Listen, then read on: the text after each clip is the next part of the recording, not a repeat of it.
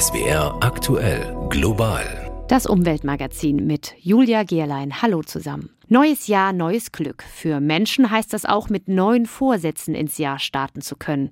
Natur und Umwelt sind für einen Neustart von Menschen abhängig. Und ein Neustart für viele Probleme ist längst überfällig. Zum Beispiel für die Situation der Flüsse in Deutschland. Diese leiden massiv unter dem Klimawandel. Nur 10 Prozent der Gewässer in Deutschland sind in einem guten Zustand. Darüber habe ich mit dem Gewässerökologen Martin Pusch vom Berliner Leibniz-Institut gesprochen.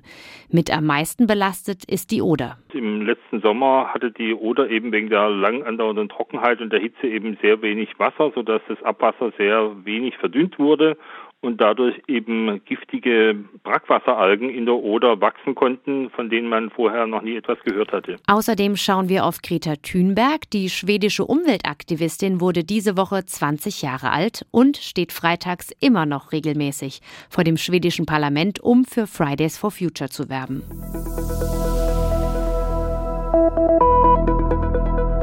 Der Dinosaurier des Jahres. Das ist eine Auszeichnung für eine Umweltsünde des Jahres. Zum Jahreswechsel wurde dieser Negativpreis wieder vom Naturschutzbund NABU vergeben. Preisträger ist die Oder, der deutsch-polnische Grenzfluss. Meine Kollegin Susanne Henn hat sich mit dem Preis befasst. Warum geht der Negativpreis denn an einen Fluss? Ja, lange ging der Dino des Jahres immer an eine bestimmte Person, etwa an den damaligen RWE-Chef Jürgen Grossmann oder an den Bauernpräsidenten Joachim Ruckwitt. Aber der NABU hat schon in den letzten Jahren diese Strategie geändert und begonnen, Projekte auszuzeichnen. Zum Beispiel im letzten Jahr ein Baugebiet in Emden wegen Flächenfraß und Bodenversiegelung und im vorletzten Jahr die A26 Ost bei Hamburg, weil laut NABU überflüssig, dafür klimaschädlich und naturzerstörend. Diese Auszeichnungen stehen dann immer auch stellvertretend, etwa für eine falsche Verkehrspolitik oder wie im Fall der Oder für einen unzureichenden Schutz von Fließgewässern in Deutschland. Die Oder war im letzten Sommer durch den extrem hohen Salzgehalt und das massenhafte Fischsterben natürlich ein krasses Beispiel, aber viele deutsche oder auch europäische Flüsse sind in einem wirklich schlechten Zustand. Nicht nur wegen Schadstoffen, sondern auch, weil sie wirtschaftlich genutzt werden und dabei gehen wichtige Lebensräume verloren, so der NABU. Und das ist zum Beispiel auch am Rhein, an der Mosel oder auch am Neckar der Fall.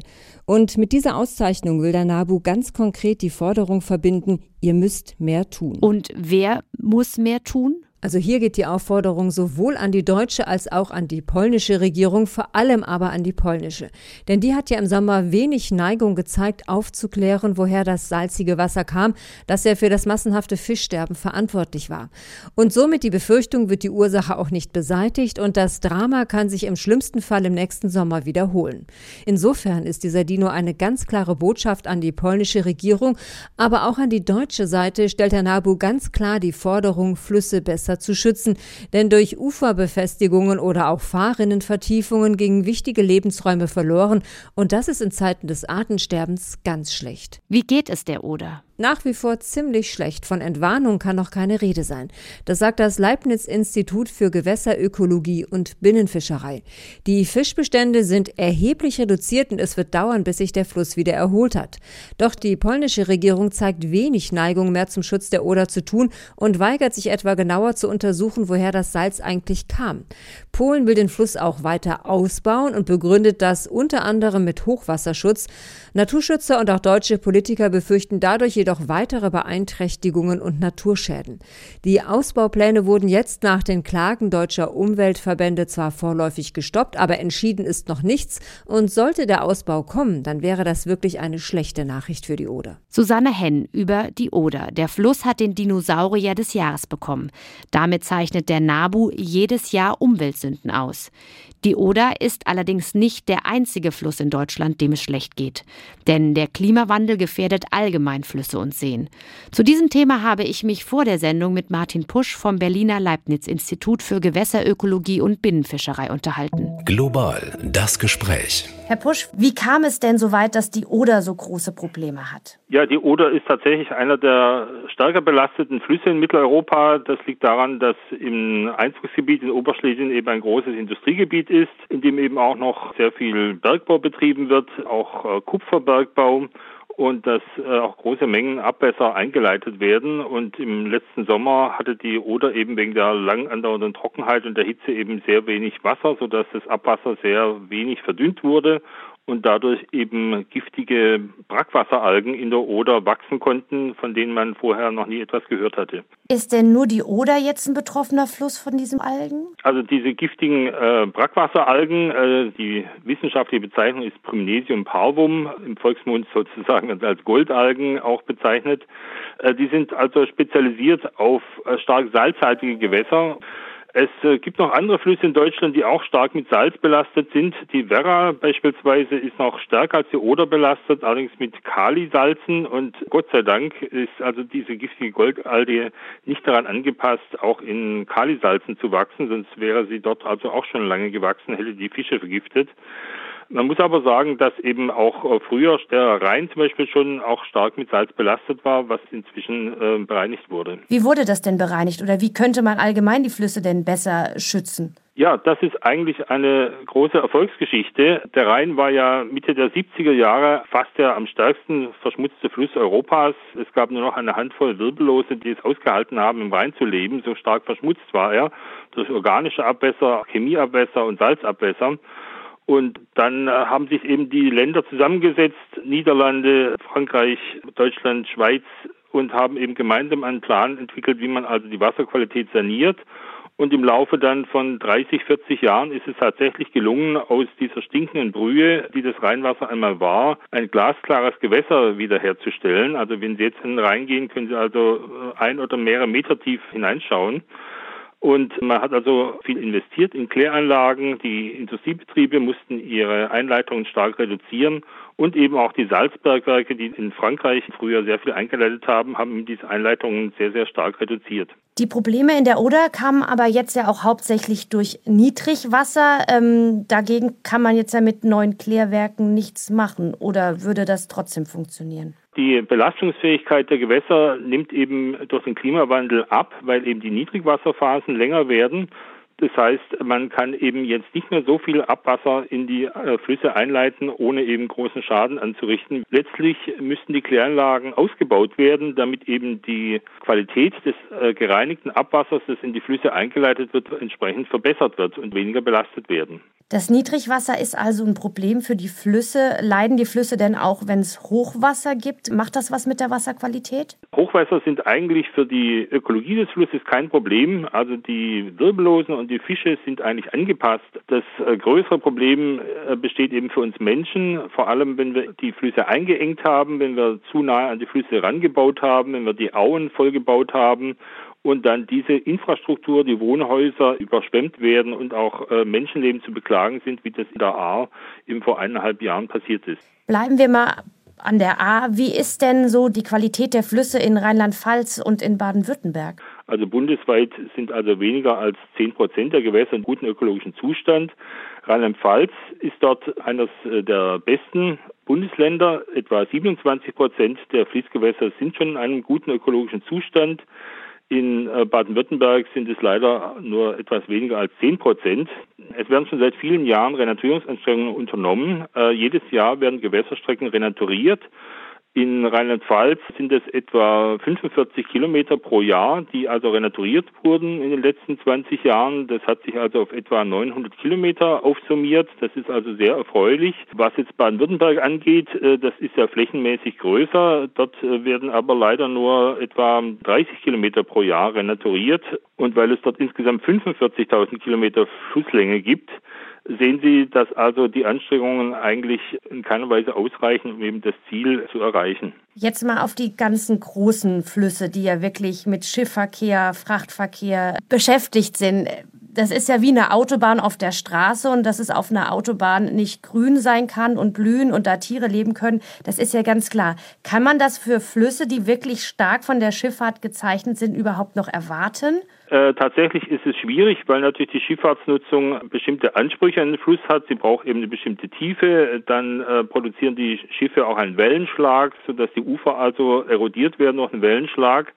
Es gibt aber tatsächlich auch in Rheinland-Pfalz einige Rheinuferabschnitte, die restauriert wurden, wo man also diese Blockschüttung entfernt hat, wo ein, wieder ein Naturufer äh, da ist. Allerdings kann man noch sehr viel lernen, auch vom Ausland. Also die Niederlande und Österreich sind dort eigentlich Vorreiter. In den Niederlanden hat man neben dem Rhein quasi noch ein zweites Flussbett geschaffen, das von der Skifahrt nicht betroffen ist, wo also der Fluss und auch die Organismen unter naturnahen Bedingungen hier vorliegen.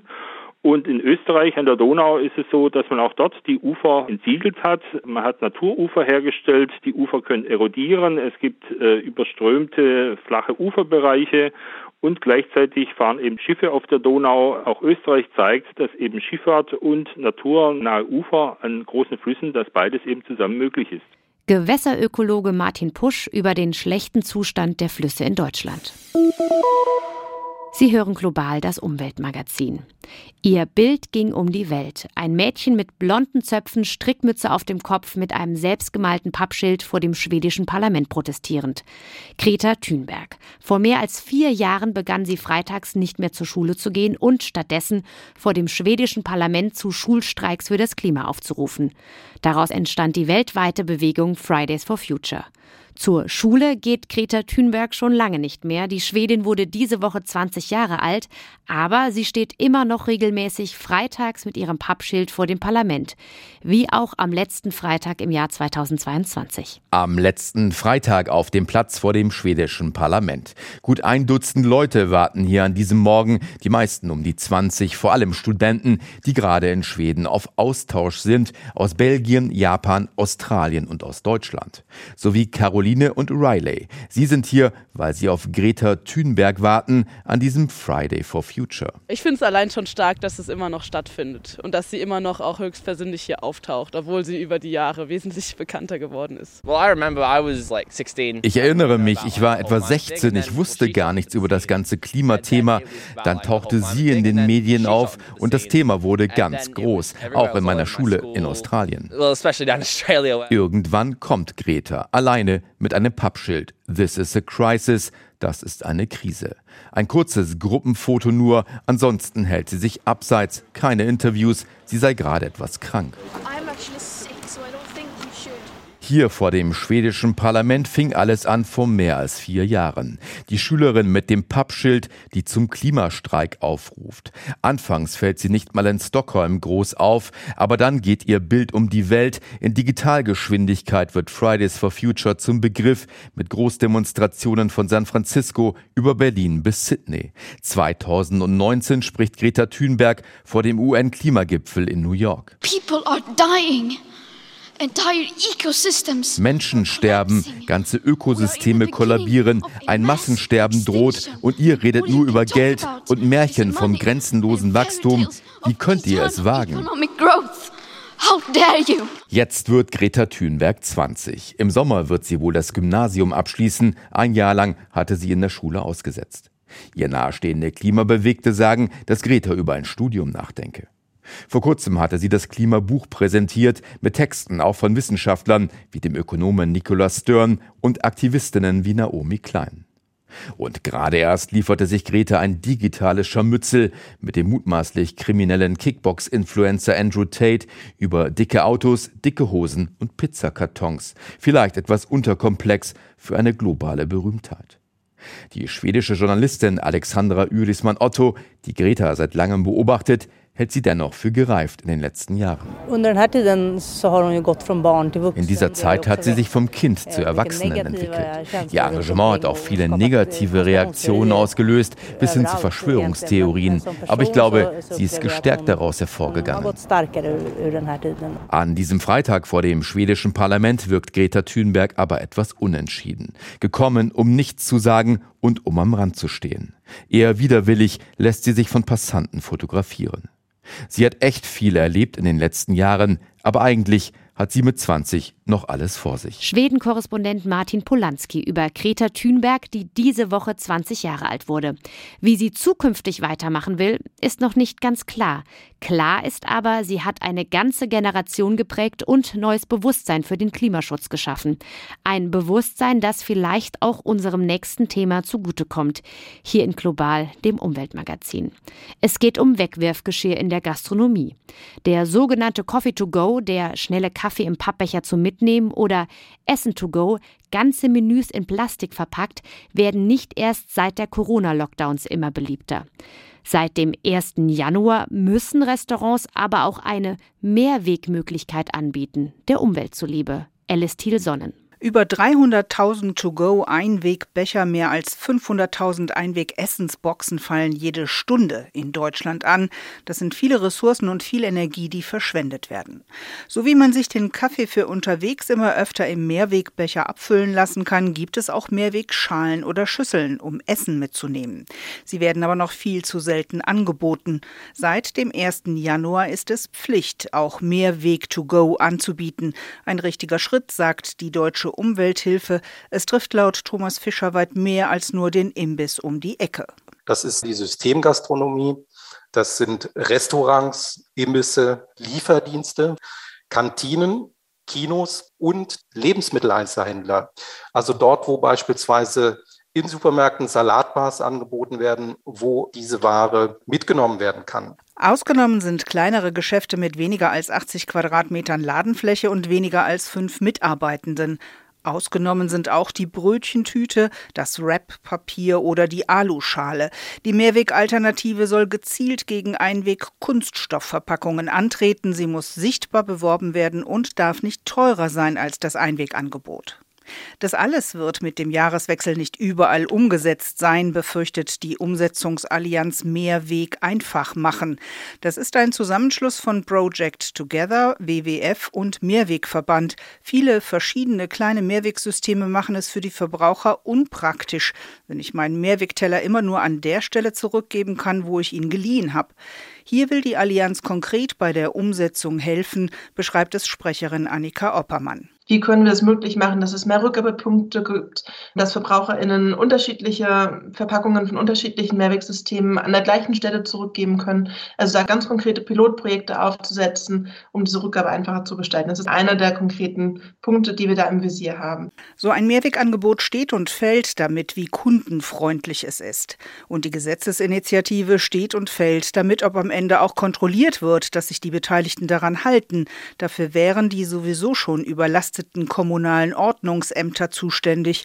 Eine Greenpeace-Mitmachkampagne sammelt derzeit Meldungen, wo es Probleme gibt und für die Deutsche Umwelthilfe kündigt Barbara Metz eigene Kontrollen an. Wir werden Stichproben vornehmen. Wir werden überprüfen, ob es umgesetzt wird und ähm, werden das bewerten und wir werden Verstößen entsprechend dann auch nachgehen. Wir sind ja klageberechtigter Verbraucherschutzverband. Die neue Angebotspflicht für Mehrweg to go hat also noch ein paar Schwächen. Dabei ist Mehrweg für Klima und Umwelt immer eine Chance. Wenn eine Mehrweg to go Schale 10 bis 15 Mal benutzt wurde, dann ist ihre Klimabilanz schon besser als die der Plastikeinwegverpackung. Seit dem 1. Januar müssen die meisten Restaurants Essen zum Mitnehmen auch in Mehrwegbehältern anbieten.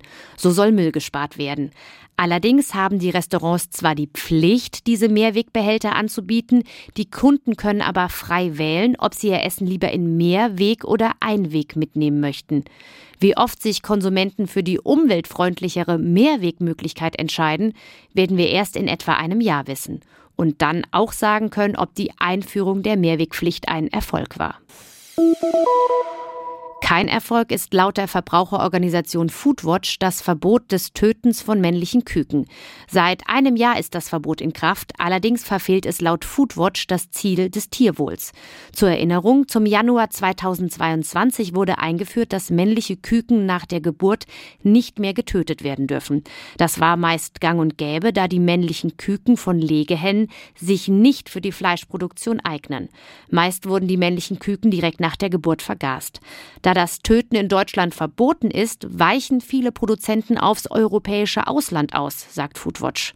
Aus Berlin berichtet Claudia Plaas. Männliche Küken von Legehennen dürfen in Deutschland nicht mehr getötet werden. Das Gesetz soll für mehr Tierschutz sorgen. Andreas Winkler hat allerdings große Zweifel. Der Sprecher der Verbraucherorganisation Foodwatch hält das Verbot mit Blick auf den Tierschutz für wirkungslos. In den ersten Monaten des vergangenen Jahres seien zum Beispiel neun Millionen männliche Küken in Deutschland geschlüpft, aber niemand wisse, wo die Tiere abgeblieben seien, sagte er dem ARD Hauptstadtstudio. Das wird offenbar auch nicht kontrolliert. Wir haben bei verschiedenen Ministerien und Behörden mal nachgefragt. Und aus NRW zum Beispiel hieß es, dass mindestens 300.000 männliche Küken ins Ausland gebracht wurden. In einem Fall habe eine Brüterei angegeben, dass die Tiere dann dort im Ausland getötet worden seien, so Winkler.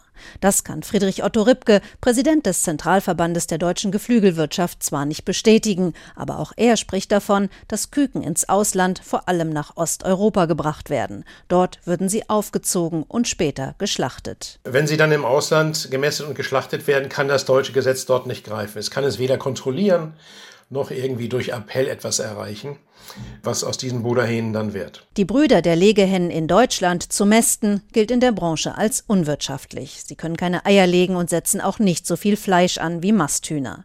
Ripke befürchtet auch, dass große Teile der gesamten Produktion ins Ausland verlagert werden. Weil das Verbot nicht in anderen EU-Staaten gilt, können Brütereien im Ausland männliche Küken weiterhin töten und die weiblichen Küken als junge Legehennen für die Eierproduktion nach Deutschland liefern. Ripke fordert ein europaweites Verbot des Kükentötens. Es gibt eine solche Regelung weder in den Niederlanden noch in Polen, in ganz Europa nicht, in der Welt auch nicht. Das heißt, die deutsche Legehennenhaltung mit der Eierproduktion ist starken Wettbewerb ausgesetzt und kann diesen nicht halten. Ebenso wie die Geflügelwirtschaft setzt auch das Bundeslandwirtschaftsministerium auf ein europaweites Verbot des Kükentötens als Teil der Tierschutzgesetzgebung. Die EU-Kommission habe entsprechende Vorschläge bis Ende dieses Jahres angekündigt, teilte eine Sprecherin des Landwirtschaftsministeriums mit. Zitat Dabei hat die Kommission als Reaktion auf eine deutsch-französische Initiative beim Rat der EU bereits zugesagt, ein EU-weites Auslaufen des Kükentötens vorschlagen zu wollen. Der Transport von Küken ins Ausland dürfte erst einmal weitergehen. Dies lasse sich unter anderem wegen des freien Warenverkehrs innerhalb der EU nicht unterbinden. Grundsätzlich zeigt sich das Ministerium überzeugt, das Verbot des Kükentötens sei ein Fortschritt im Tierschutz. Seit einem Jahr ist das Verbot der Kükentötung in Deutschland in Kraft. Für mehr Tierwohl sorgt das laut Foodwatch allerdings nicht. Sie hören global das Umweltmagazin. Dieses Wochenende heißt es für alle Vogelliebhaber ab ans Fenster oder auf die Parkbank. Denn bei der Stunde der Wintervögel soll gezählt werden, wie viele Vögel in Gärten und Parks unterwegs sind. Zum inzwischen 13. Mal ruft der Naturschutzbund NABO dazu naturinteressierte Menschen auf. Für eine Stunde soll dann genau notiert werden, wie viele Vögel einem in der Zeit vor die Nase fliegen. Den Naturschützern geht es darum, ein möglichst genaues Bild von der Vogelwelt in unseren Städten und Dörfern zu bekommen. Frage an meine Kollegin Stephanie Peik. Was muss ich tun, wenn ich mitmachen will? Die Sache ist ganz einfach. Suchen Sie sich einen Platz im Park um die Ecke oder rund um Haus und Garten, von dem aus Sie gut beobachten können. Bei miesem Wetter können Sie auch ruhig im Wohnzimmer bleiben. Hauptsache, Sie haben durchs Fenster einen guten Blick nach draußen, auf den Garten oder auf den Innenhof. Und dann warten Sie ab, welche Vögel innerhalb einer Stunde vorbeikommen. Damit Sie ein und dieselbe Amsel nicht x-mal zählen, wenn sie von rechts nach links hüpft und dann wieder von links nach rechts, gilt, von jeder Vogelart die höchste Zahl notieren, die Sie im Laufe der Stunde gleichzeitig beobachten können. Wer sich nicht sicher ist, was für ein Vogel da auf dem Gartenzaun oder auf dem Balkongeländer sitzt, der findet im Internet unter stunde der Wintervögel.de Vogelsteckbriefe mit Fotos. Sie können sich auch von der NABU-App Vogelwelt helfen lassen. Ihre Ergebnisse können Sie dann online oder über die App melden oder oldschool per Telefon oder Post. Was verspricht sich der NABU denn von dieser Aktion? Der Naturschutzbund will wissen, wie häufig welche Vögel wo in den Siedlungen vorkommen und wie sich die Zahlen über die Jahre entwickeln. Auch wenn Kritiker monieren, dass die Mitmachaktion keine exakte Wissenschaft sei. Außerdem geht es den NABU-Leuten darum, Menschen für die Vogelwelt und den Naturschutz zu begeistern. Es macht ja auch einfach Spaß, Meisen und Spatzen am Futterhäuschen zuzuschauen. Das hat auch was von Entschleunigung. Wann setzt man sich sonst schon mal eine Stunde lang hin und tut nichts außer Vögel zählen? Also gerne mit Stift und Papier bewaffnen und das Wochenende über Vögel zählen. Ist auch ein spannendes Familienerlebnis oder man macht einen kleinen Wettbewerb daraus, wer erkennt mehr unterschiedliche Vogelarten. Das war global das Umweltmagazin mit Julia Gerlein.